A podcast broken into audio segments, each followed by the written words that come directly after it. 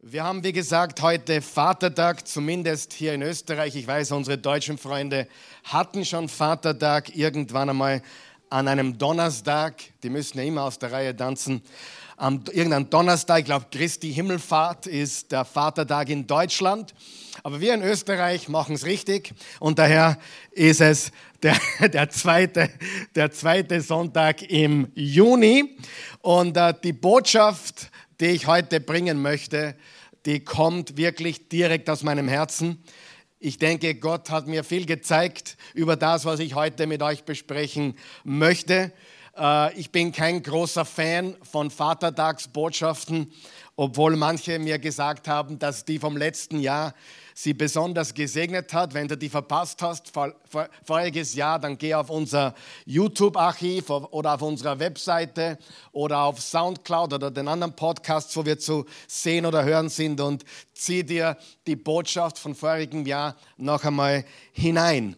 Aber heute möchte ich eine andere Richtung einschlagen und äh, was ich heute besprechen möchte, betrifft nicht nur die Väter und nicht nur die Männer, obwohl es ganz besonders die Väter und die Männer betreffen sollte, aber es betrifft vor allem uns alle. Und das ist die Priorität Nummer eins.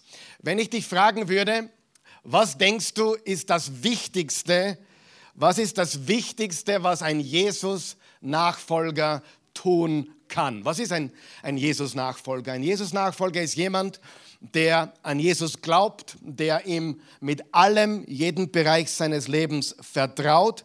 Was ist das wichtigste Ereignis oder die Priorität Nummer eins eines Jesus-Nachfolgers? Wer weiß es? Du brauchst nicht aufzeigen, auch nicht herausschreien, aber ich sage es dir. Es ist zu beten. Es ist 100% zu beten. Und Darüber möchte ich heute sprechen. Wenn du mal sechs Kinder hast und mittlerweile drei Enkelkinder, dann kannst du sowieso nur mehr beten. Ja? Äh, und das ist etwas ganz, ganz Wichtiges zu verstehen. Gott hat dich erst dann, hör mir jetzt ganz gut zu, Gott hat dich erst dann, wenn du vollkommen abhängig bist von ihm. Solange du deine eigene Unabhängigkeit anstrebst, solange du deine eigene selbstgewollte, selbstgemachte Freiheit willst, bist du ein Gefangener einer falschen Freiheit, einer Fake-Unabhängigkeit. Was Gott von uns möchte, ist, er möchte uns in die vollkommene Abhängigkeit führen, und zwar die vollkommene Abhängigkeit von ihm. Und wenn du vor kurzem Vater geworden bist, dann hast du überhaupt keine Ahnung, wovon ich gerade spreche. Wenn du schon länger Vater bist oder schon Jahrzehnte hinter dir hast, als Vater, als Mann und auch als Mensch, dann weißt du, dass wir die meisten Dinge in unserem Leben nicht selbst in der Hand haben. Nur ein Narr, nur ein Tor glaubt, dass er irgendwas oder dass sie irgendwas wirklich in der Hand hält. Wer hat das gestrige Fußballspiel gesehen? Dänemark gegen Finnland. Wer war da live dabei? Es war wirklich unglaublich unglaublich, was da passiert ist. Äh, ein Spieler ist während des ganz normal ohne Fremdeinwirkung ist er äh, so dahin galoppiert und plötzlich bricht er zusammen. Und das Spiel war unterbrochen und sie haben ihn wiederbelebt und es hat wirklich alle, also eigentlich sind alle davon ausgegangen, der ist schon weg. Und ich habe gefernseht, ich habe Fußball geschaut und ich bete selten beim Fußballspielen.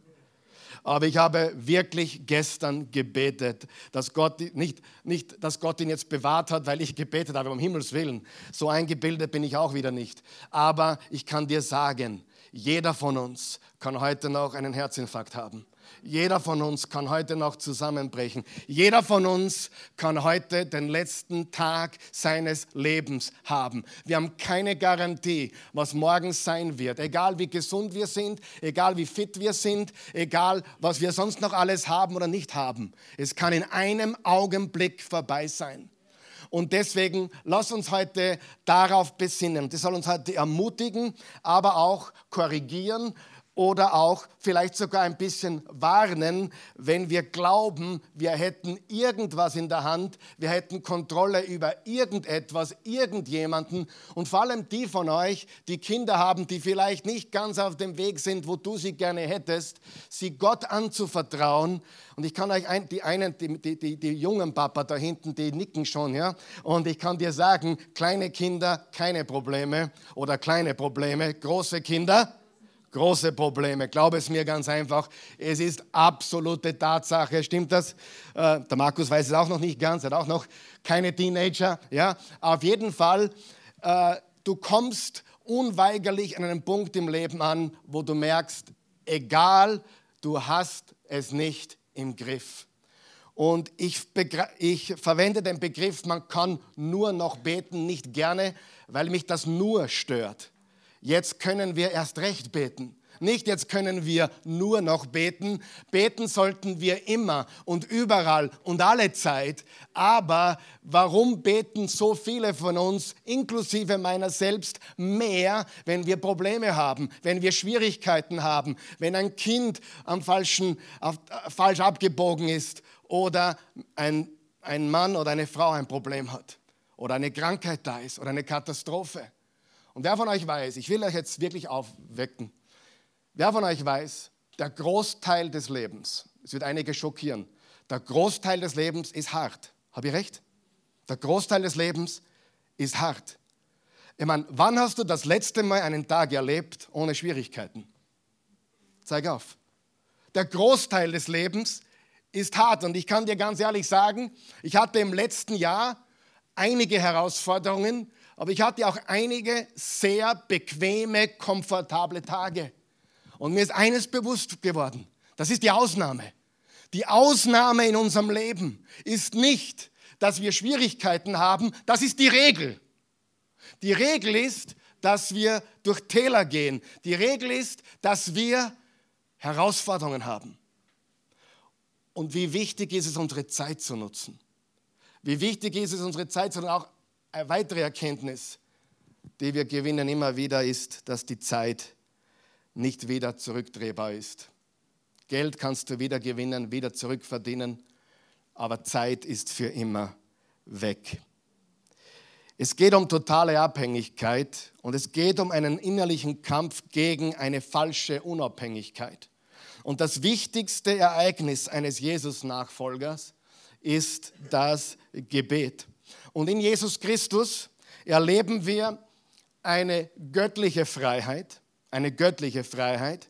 Und in Wahrheit befinden wir uns in Jesus Christus in einer vollkommenen Abhängigkeit.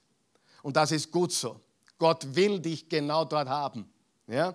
Es steht zum Beispiel in der Bibel, dass wer sich nicht selber demütigt, der wird gedemütigt werden. Und weißt du was? Oft ist es die Gnade Gottes, die dich demütigt. Oft ist es die Gnade Gottes, die dich fallen lässt, damit du merkst, du bist es nicht und du kannst es nicht. Und so stark bist du auch wieder nicht. Das ist diese göttliche Freiheit und diese vollkommene Abhängigkeit von ihm. Und das ist natürlich komplett gegen den Strom, gegen den Strom unserer Zeit. Live your life. I did it my way vollkommen kontrakulturell. Und jetzt möchte ich dir was mitgeben auf dem Weg. Christen sind besonders gefährdet. Ich habe einen Freund, der heißt Henry Penix. Ich habe einen Bruder, der heißt Markus. Und die leben beide in Amerika. Sind, Markus ist mein bester Freund wahrscheinlich unter den Männern auf dieser Welt. Mein Bruder ist schon cool, wenn der Bruder eigentlich der beste Freund ist, oder? Nicht schlecht. Ja? Auf jeden Fall, ich kann jetzt nur darüber reden, was die mir erzählen. Das amerikanische Christentum, das amerikanische Christentum ist so weit weg vom Urchristentum, dass es beinahe gar nicht mehr weitergeht. Warum gehen die Menschen in die Kirche? Die Kirchen in Amerika sind immer noch voll. Aber der Durchschnittschrist geht in die Kirche, weil er von Gott etwas haben will.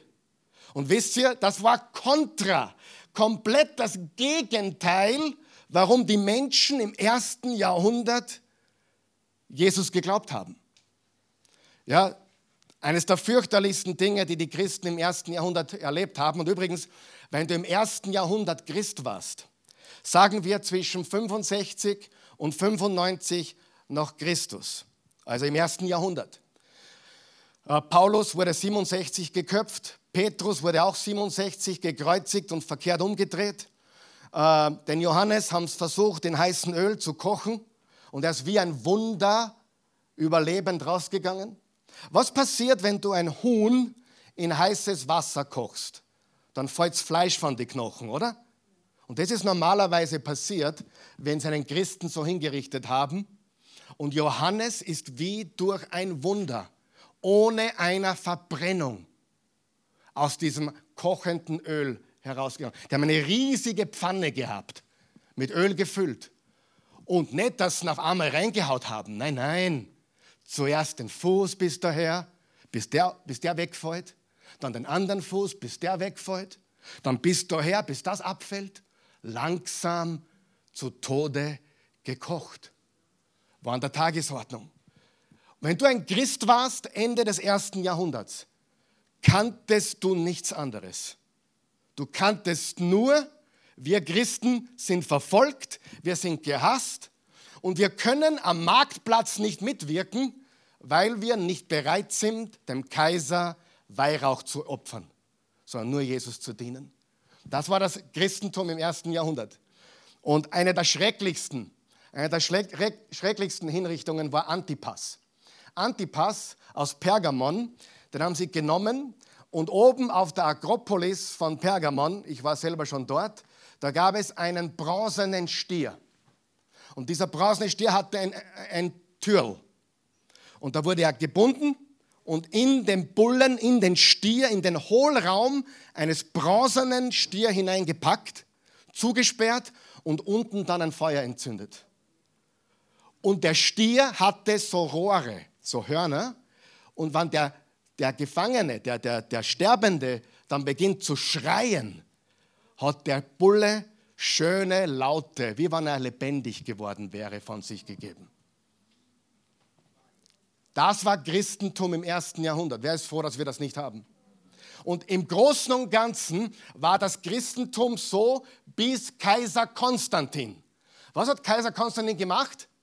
Er hat das Christentum zur Staatsreligion erklärt. Was ist dann passiert?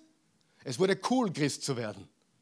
Man, es wurde toleriert, man wurde nicht verfolgt. Und seit 1700 Jahren haben wir auf der Welt mehr oder weniger Frieden im Christentum. Oder bist du in letzter Zeit verfolgt worden so schwer? Glaube ich nicht. Aber es gibt natürlich auch Teile der Welt, wo das immer noch heute passiert. Es gibt übrigens im im 20. Jahrhundert mehr Märtyrer für Jesus wie alle 1900 Jahre vorher. Nur kriegen wir das hier nicht mit. Heute noch werden Menschen für Jesus geköpft. Ich sage euch das nur deswegen, dass du Danke sagen sollst, dass wir in einem Land leben, wo du deinen Glauben praktizieren darfst, wo du nicht auf diese Art und Weise verfolgt wirst. Und heute hat sich eine Message, und das wollte ich einfach sagen, heute hat sich eine Message ins Christentum eingeschlichen, die im Prinzip nichts anderes ist als Esoterik oder New Age. Ich hole mir, was ich bekommen kann. Herr, segne mich. Herr, heile mich. Was tust du für mich? Komplett gegen den Strom. Willkommen in der Oase Church zu dieser ermutigenden Botschaft. Gottes Wille ist echte Freiheit, die durch die vollkommene Abhängigkeit in dein Leben kommt. Und heute reden wir über die Priorität Nummer eins. Das Beste, was ein Vater tun kann, das Beste, was ein Mann tun kann, die wichtigste Aufgabe eines Vaters, die wichtigste Aufgabe eines Mannes, die wichtigste Aufgabe jedes Jesus-Nachfolger ist was? Sein Gebetsleben. Sein Gebetsleben. Seine persönliche Beziehung zu Jesus Christus. Seine vollkommene Abhängigkeit von ihm. Und diese Botschaft ist für alle und sie soll uns alle ermutigen, wirklich auf die Knie zu gehen und zu beten. Beginnen wir im 1. Thessalonicher 5, Verse 16, 17 und 18. Und da steht folgendes, sehr ermutigende Verse. Freut euch, was auch immer geschieht. Und jetzt, wenn du jetzt das liest, wenn du diese Verse jetzt liest und daran denkst, wie die Christen lebten, hat dieser Vers einen ganz anderen Sinn, oder? Stell dir vor, der, der, der, in dem Fall war es der Paulus, äh, noch bevor die ganz große Verfolgung ausgebrochen ist, aber verfolgt wurden sie ständig. Aber zwischen 65 und 95, zwischen 65, wo Paulus geköpft wurde, und 95, wo Johannes die Offenbarung geschrieben hat, war es die Hölle für Christen. Die absolute Hölle. Entweder ich mache einen Kompromiss, na, ein bisschen Weihrauch für den Kaiser schaut ja nicht, und ich kann weiter mitmachen, oder ich gehe all in und es kostet mir vielleicht den Kopf. Und in diese Welt schreibt Paulus hinein, freut euch, was auch immer geschieht. Lasst euch durch nichts vom Gebet abbringen. Dankt Gott in jeder Lage. Das ist es, was er von euch will. Und der nächste Satzteil gefällt mir besonders. Und was er euch durch Jesus Christus möglich gemacht hat. In diesen drei Versen geht es um drei Dinge. Es geht darum, sich zu freuen. Sagen wir das gemeinsam. Sich zu freuen. Freuen. Zweitens, immer zu beten. Also nicht aufhören zu beten. Und drittens, danken. Sagen wir das gemeinsam. Freuen, beten und danken. Diese drei Dinge werden hier angeführt und haben nichts damit zu tun, weil die Christen so wunderbare Umstände hatten, weil es ihnen äußerlich so gut ging, sondern weil sie eine Insider-Information hatten, nämlich der, der in mir lebt, ist größer als der, der in der Welt ist.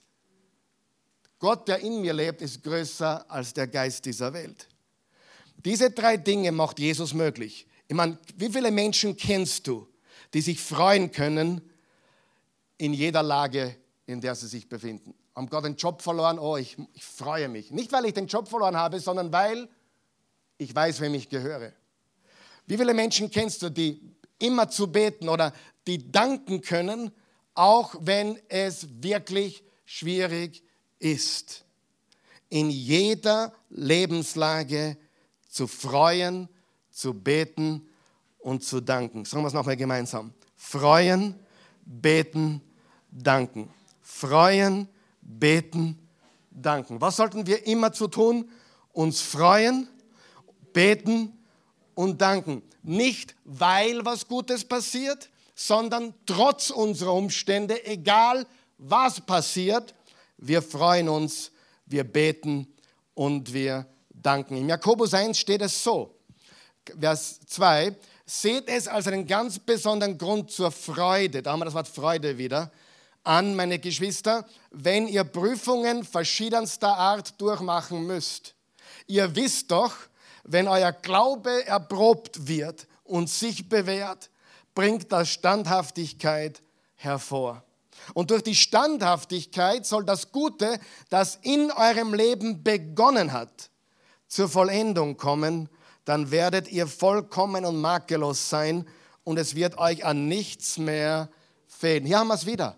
Wir haben weder freut euch alle Zeit oder freut euch in den Prüfungen, in den Herausforderungen, freut euch, betet und dankt. Das sind die drei Dinge. Und weißt du was? Alle drei Dinge sind Gebet. Was ist Gebet? Gebet ist, na, ich muss äh, Gott was fragen. Nein, wer glaubt, wenn man Beziehung mit jemandem hat, dann hört man auch zu.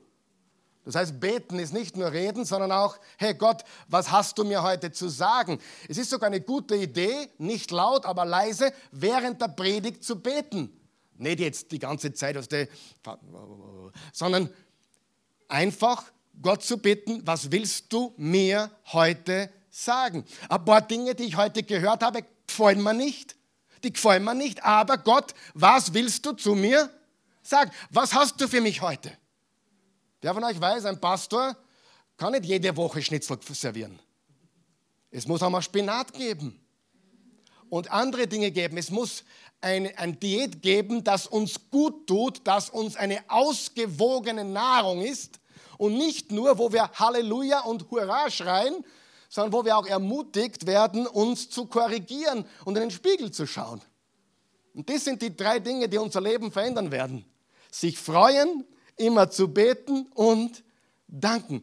Und wenn in meinem Leben was passiert, was negativ ist, oder wenn ich eine negative Situation habe, dann frage ich Gott immer, was willst du jetzt?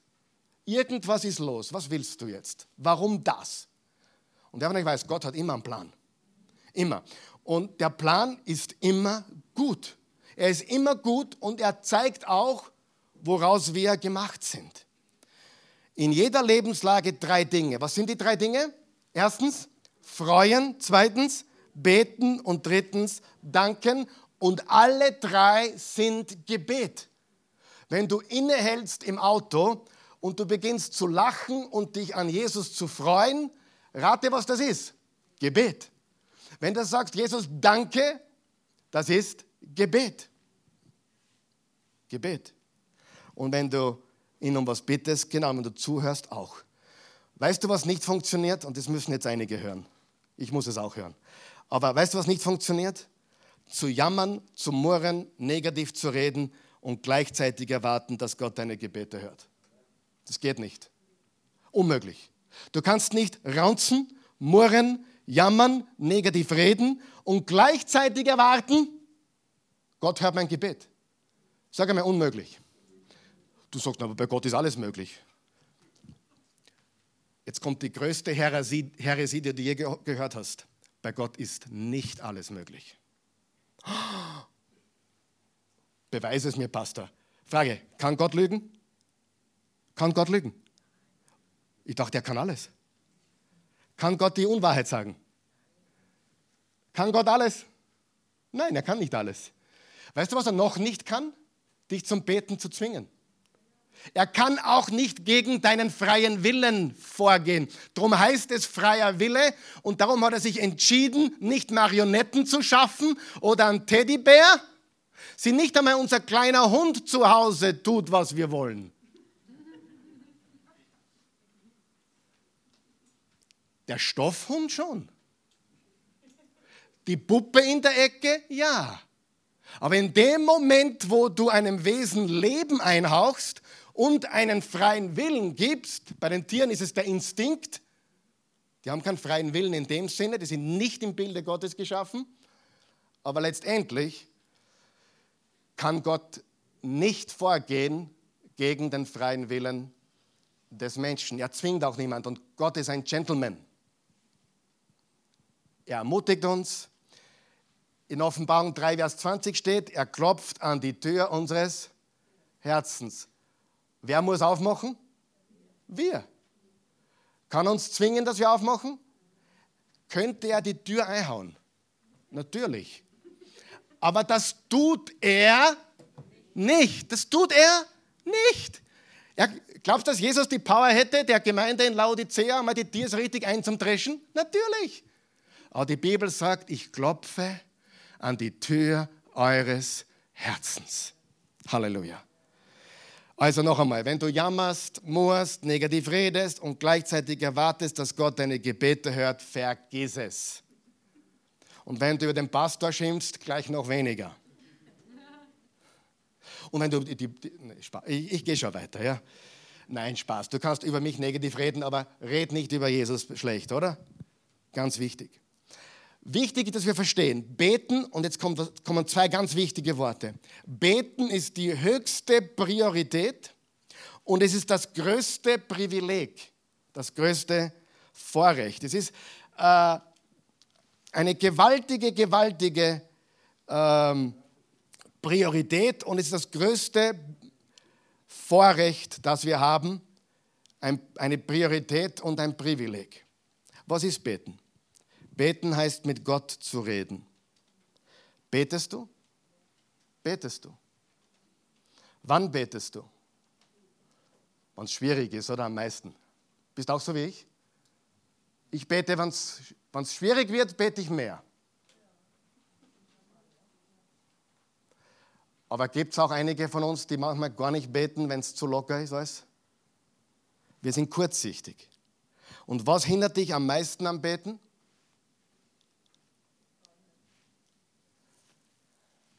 Was hindert dich am meisten am Beten? Ah, das tut jetzt weh, was ich sage. Darf ich sagen? So ein Wort in der heutigen Zeit darf man gar nicht sagen. Sünde.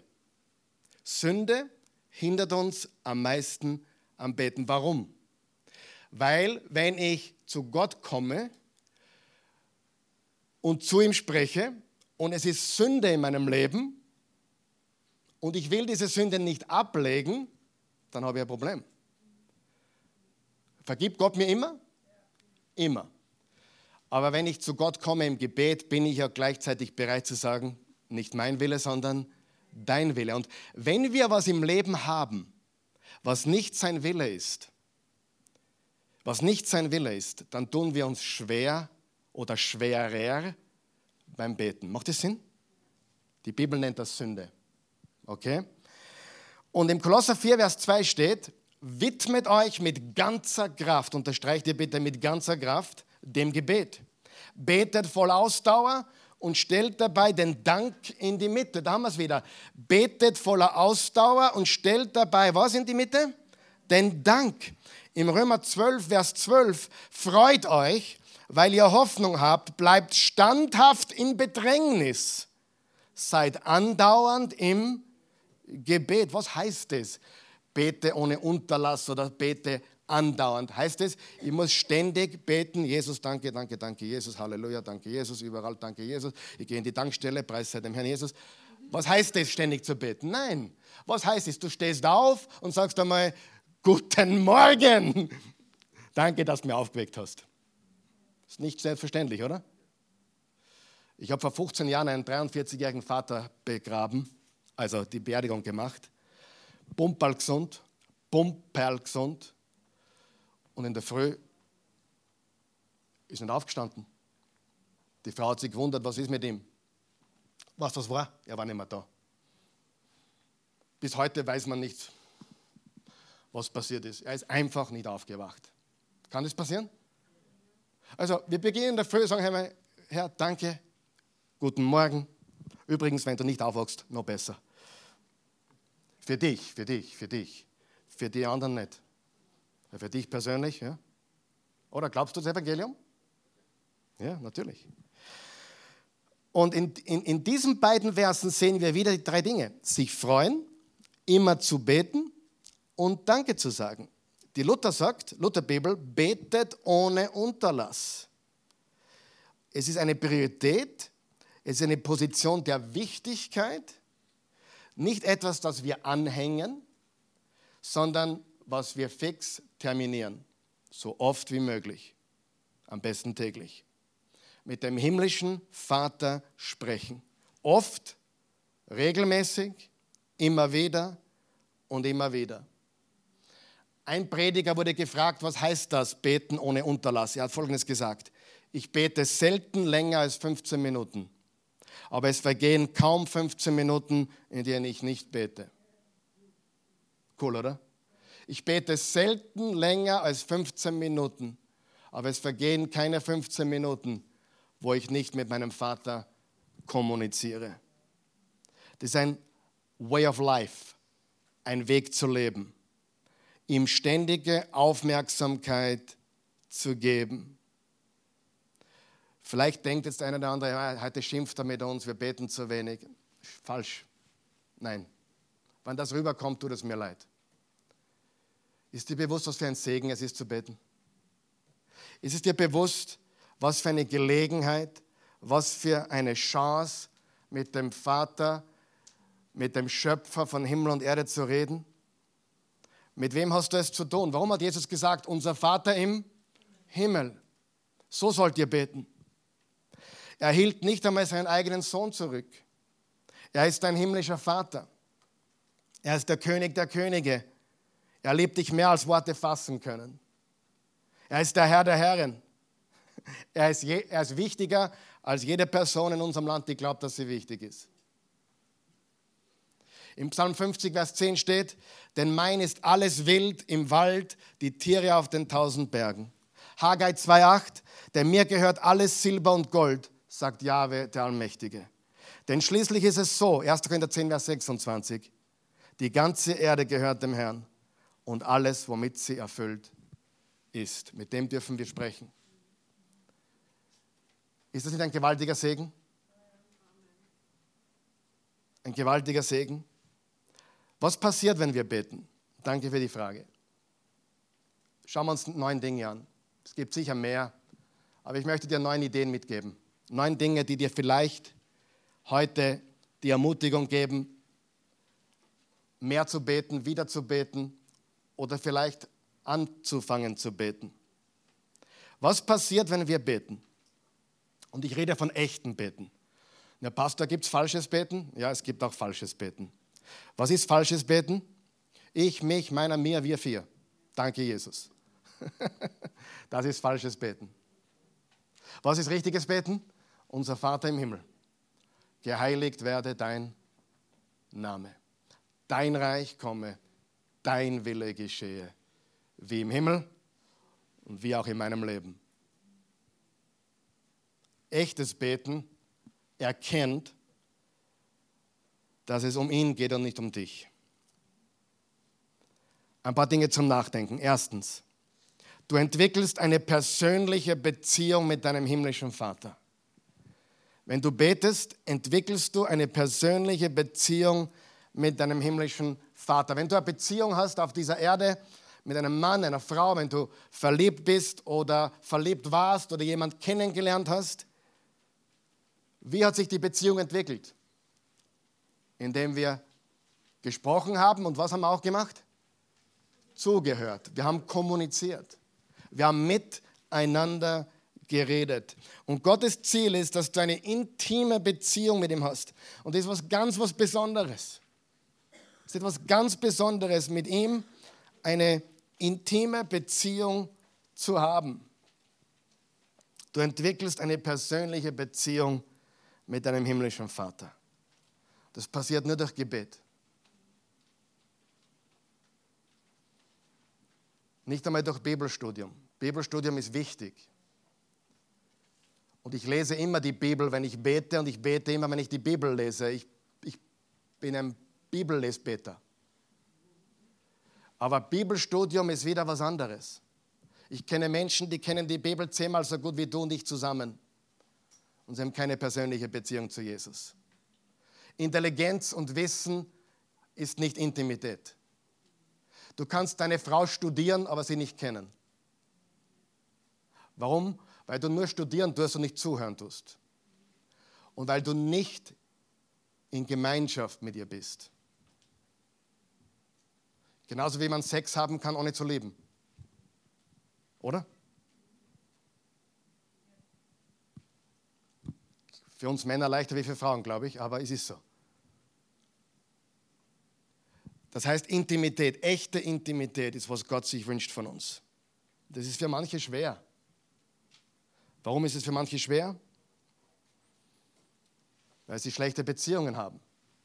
Vielleicht eine Männergeschichte, eine langjährige Männergeschichte mit vielen Männern und vielen Enttäuschungen. Wie sollte unser Vater anders sein? Aber er ist komplett anders. Er liebt dich. Du entwickelst eine persönliche Beziehung mit deinem himmlischen Vater. Zweitens, du lernst Gottes bedingungslose und endlose Liebe kennen.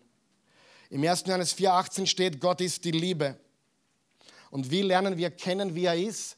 Seine bedingungslose Liebe und seine endlose Liebe, indem wir mit ihm Zeit verbringen. Das dritte, du bekommst Antworten. Wer hat schon mal Antworten bekommen, wie er gebetet hat? Hm? Wer hat schon mal Antworten bekommen? Du sagst, ja, Gott erhört meine Gebete oft. Ja, super, ist nicht toll, dass Gott Gebete erhört? Aber ich verrate dir jetzt etwas. Beim Beten kriegst du immer eine Antwort. Immer. Und es gibt ein Gebet, es gibt ein Gebet, das wird immer genauso erhört, wie du es betest.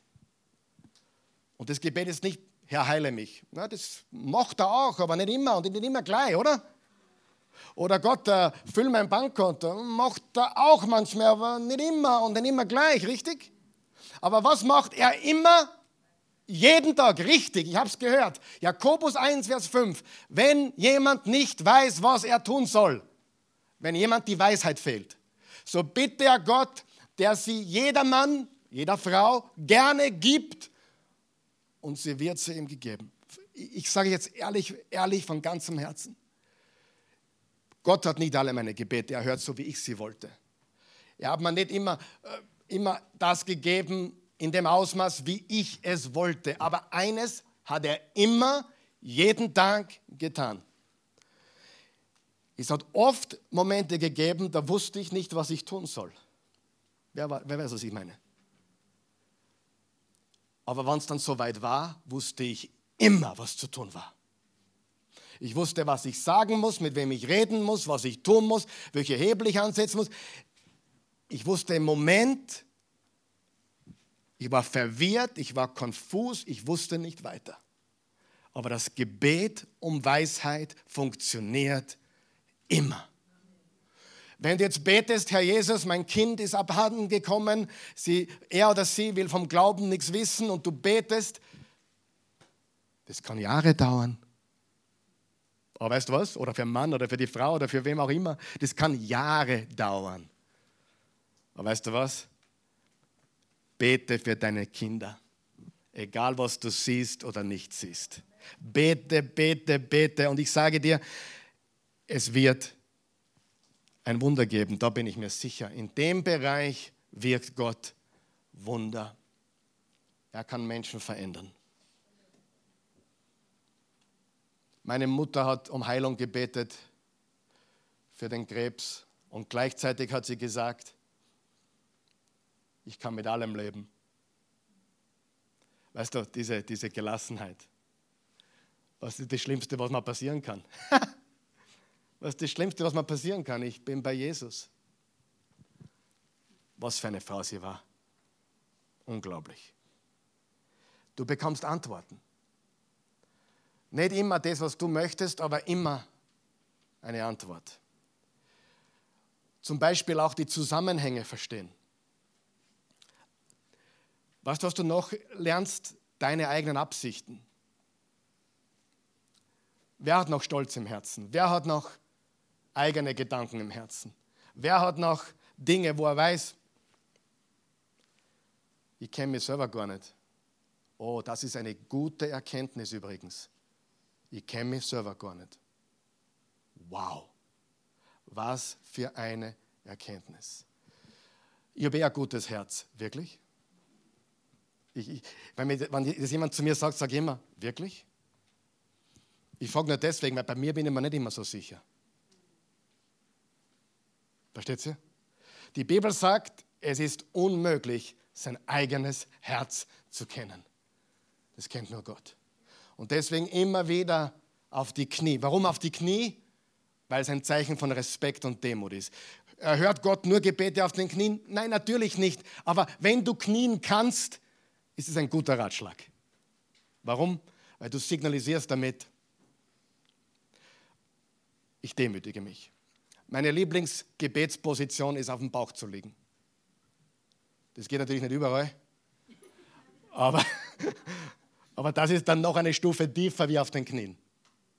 Aber manchmal liege ich mit ausgestreckten Händen nach vorne, einfach am Bauch, weil ich nicht mehr weiter weiß, weil ich seine Hilfe brauche, weil ich Weisheit brauche.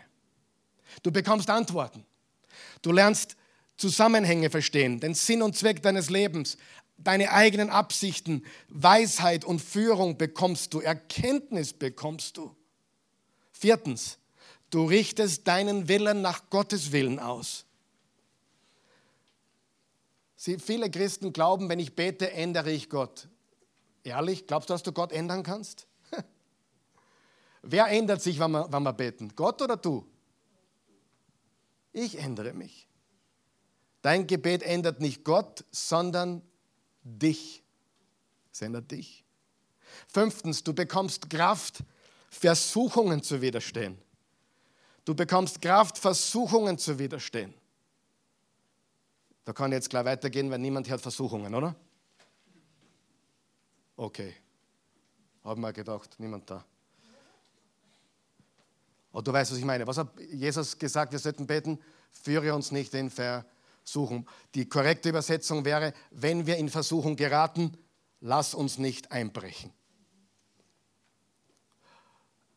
Irgendjemand wurde gefragt, warum hat man das nicht geändert in der Bibel? Warum wurde dieser Vers, warum steht dieser Vers immer noch so eigentlich falsch übersetzt in der Bibel? Was die Antwort war? Weil das Gebet so weltbekannt ist, dass wenn man es ändern würde, dann würden die Leute nicht mehr wissen, was sie. Aber in Wahrheit ist es nicht, Herr, führe uns nicht in Versuchung, das tut er nämlich eh nicht, sondern wenn wir in Versuchung geraten, lass uns nicht einbrechen. Sechstens, es hilft uns, es hilft dir, es hilft mir, Gottes Willen anzunehmen. Und der Wille Gottes ist nicht immer leicht.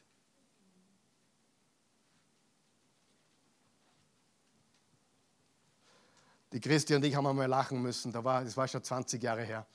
Da ist ein damals junges Mädchen zu uns gekommen und hat gesagt, sie will in die Mission gehen. Und dann hat sie gebetet, Mission. Und, und sie hat so bildlich hat sie zwei Länder gesehen. Eines war irgendein afrikanisches Land, ich vergesse jetzt welches. Ich glaube Ruanda oder irgend so. Das andere war Miami, Florida. Und sie hat gesagt, ich glaube, Gottes Wille ist Miami, Florida. ja, ich äh, muss ja so sein, oder? Gottes Wille ist nicht immer leicht. Hast du mich gehört? Und wenn du zwei Optionen hast, heißt das nicht, dass der leichte Weg immer der Wille Gottes ist. Und die Frauen, die kurz vorm Heiraten sind, der nächstbeste ist nicht der Beste. Wer hat den Fehler schon hinter sich? Ah, nicht aufzeigen. Nicht das, was als erstes daherkommt, ist das Beste. Wer von euch weiß, manchmal muss man warten und warten und warten. Und das Beste kommt dann irgendwann einmal für die, die ausgeharrt haben. Halleluja. Gottes Wille ist nicht immer leicht. Aber wenn wir beten, dann werden wir bereit, Gottes Willen zu tragen, was immer er ist. Jemand kam zu mir und sagte, Pastor, ich habe Angst zu beten, dass, Gott, äh, dass Gottes Wille geschieht in meinem Leben. Sage ich, warum? Ja, ich habe Angst, er schickt mich in die Mission nach Afrika. In Kongo vielleicht sogar. Und dann war die klare Antwort, wenn Gott dich nach Afrika schickt, was er dann tut? Dann gibt er dir eine Liebe für Afrika. Ich habe in meinen 20ern, also bevor wir nach Wien gezogen sind, über Wien geschimpft. Also, ich habe über Wien geschimpft. Das kannst du nicht. Meine Aussage Mitte der 90er Jahre war, Gott, du kannst mich überall hinschicken, aber nicht zu dir, Werner Batzi. Alles geht. Typischer Oberösterreicher, oder? Und zu Wien zähle ich einmal Mödling und Baden dazu, ja, also nebenbei. Großraum. Weißt du was? Das größte Wunder überhaupt. I love it. I love it. Das ist nur ein größeres Wunder. Die Christi loves it. Weißt du was, wenn Gott dir was auftragt, nicht sofort, aber wenn du gehorsam bist, kommt die Freude, kommt die Liebe. Siebtens, Gebet lädt den Heiligen Geist in dein Leben ein. Er stattet dich mit Kraft aus von oben.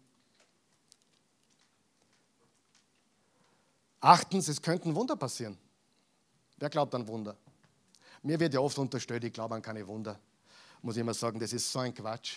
Das ist so ein Blödsinn. Gott wirkt Wunder. Nur was die Menschen nicht verstehen, ist, ein Wunder ist ein Wunder und nicht Tagesordnung. Verstanden? Gott wirkt nicht ständig ein Wunder, aber Gott wirkt Wunder. Amen. Und darum beten wir dafür, ist ja keine Frage. Und weißt du was, wenn kein Wunder passiert, liebe ich Gott genauso wie vorher. Weil mein Glaube und meine Liebe zu ihm nicht davon abhängt, was er für mich tut oder nicht. Und neuntens, Gebet hilft mir, mehr zu werden wie Jesus. Gebet ist ein Schild in unserem Leben, es ist ein, ein Frieden, der uns umgibt. Und wie töricht es ist, ohne ihn zu leben. Wenn du ohne ihn lebst, dann geht es dir vielleicht noch zu gut oder du hast noch nicht verstanden, wie abhängig du eigentlich von allem bist. Aber was ich eigentlich heute nur sagen wollte, ist, ich hoffe, du hast was mitnehmen können. Jesus-Nachfolger haben das Privileg, haben das Vorrecht, haben die Chance, mit dem Schöpfer von Himmel und Erde zu sprechen. Das ist das Größte, was es überhaupt gibt, mit ihm zu reden. Ist nicht gewaltig? Warum tun wir es dann nicht mehr? Warum beten wir nicht? Vater im Himmel, lehre mich beten lehre mich beten. Ich tue mir schwer, aber ich möchte es lernen. Es ist das Größte, was es gibt.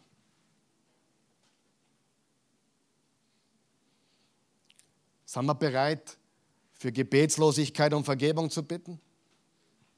Sind wir bereit, zu sagen, Herr, lehre mich beten? Er will uns verwenden. Er will uns gebrauchen. Er will uns verändern. Er will uns für seinen Willen verwenden. Wie töricht, ohne ihn zu leben. Wie töricht, ohne ihn zu leben. Ein, ein, ein Pastor, den wir in Amerika haben, das ist Craig Rochelle, der hat gesagt, die meisten Christen leben wie Atheisten. Am Sonntag gehen sie in die Kirche und von Montag bis Samstag reden sie kein Wort mit ihm oder nur, wenn sie was brauchen. Das sind, und er hat, ich glaube, sogar ein Buch geschrieben, das heißt The Christian Atheist, der christliche Atheist. Quasi, ich glaube an dich, aber ich bin ein praktischer Atheist, weil ich eh alles selber in der Hand habe. Lass uns aufstehen, bitte. Lass uns unsere Herzen vorbereiten. Lass uns unsere Herzen vorbereiten, bitte. Wir sind noch nicht fertig. Wir kommen jetzt zum wichtigsten Teil der heutigen Botschaft, zum aller, allerwichtigsten Teil.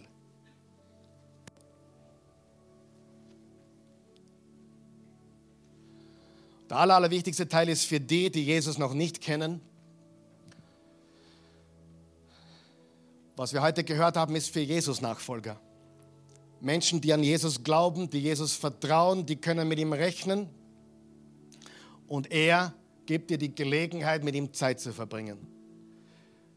Wie viel würdest du geben, wenn du einen Anruf kriegen würdest, hey, du kriegst eine Stunde mit deinem Lieblingsschauspieler?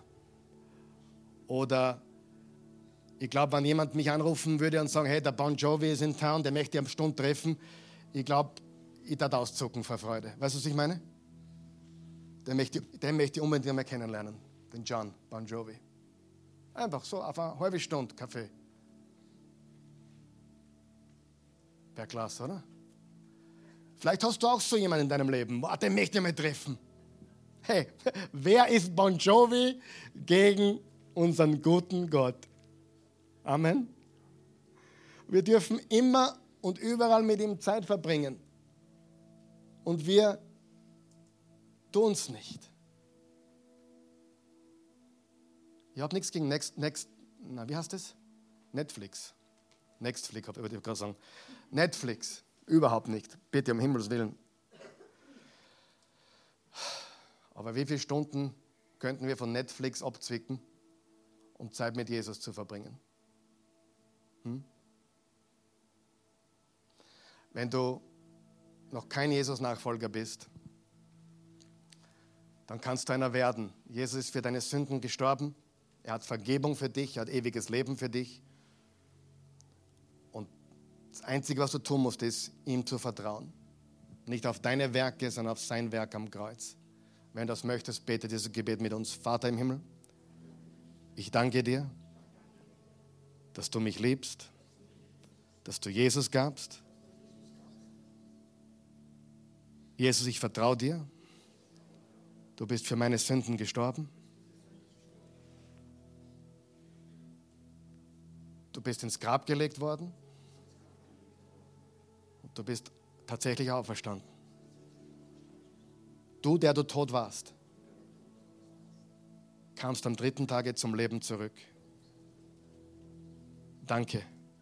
Und darum bitte ich dich jetzt, lebe in mir. Ich gebe dir mein Leben. Das ist nicht viel im Vergleich zu dem Leben, was du mir gibst.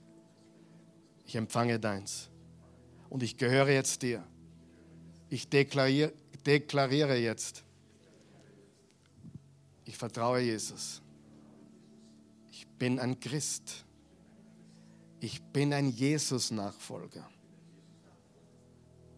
Egal was kommt. Egal wie schwierig es wird. Ich werde dich nie verleugnen. Ich werde jedem sagen, wem ich gehöre.